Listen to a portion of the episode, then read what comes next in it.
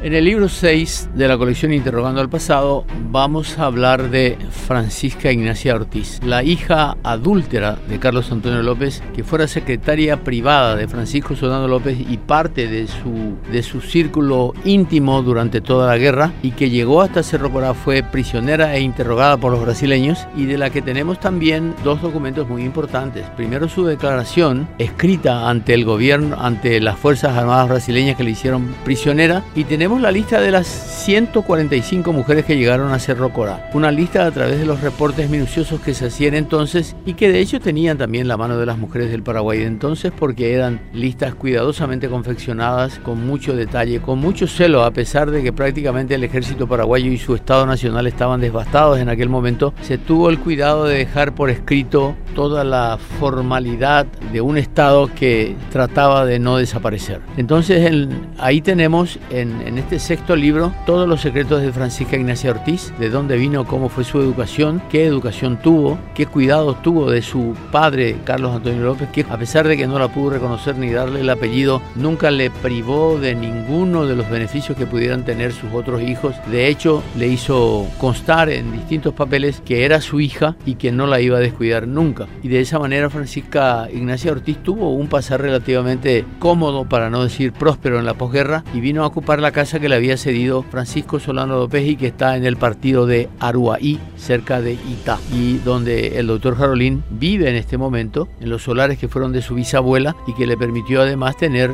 grandes posibilidades de acceder a los documentos que aquella dejó. Francisca Ignacia Ortiz se relacionó muy cercanamente con Isidora Díaz, la hermana del general José Edu Vigís Díaz, y con ella hicieron toda la campaña y formaron parte del grupo de gente que le ayudó a Lisa Lins después de la guerra, pero sin embargo su nombre no aparece. Y nosotros encontramos una explicación al fenómeno de que se conoce la existencia de Rosita Carreras, que fue la primera hija de López, se conoce la existencia de Isidora Díaz, la hermana del general Díaz, y que formó parte del círculo áulico de la señora Lizalí, pero nunca se habló de Francisca Ignacia Ortiz, porque sobre ella pesaba, en cierto modo, el bloqueo de la familia López y también por el de que era la hija del mismo Carlos Antonio López, razón por la cual discretamente su nombre desapareció de los archivos oficiales.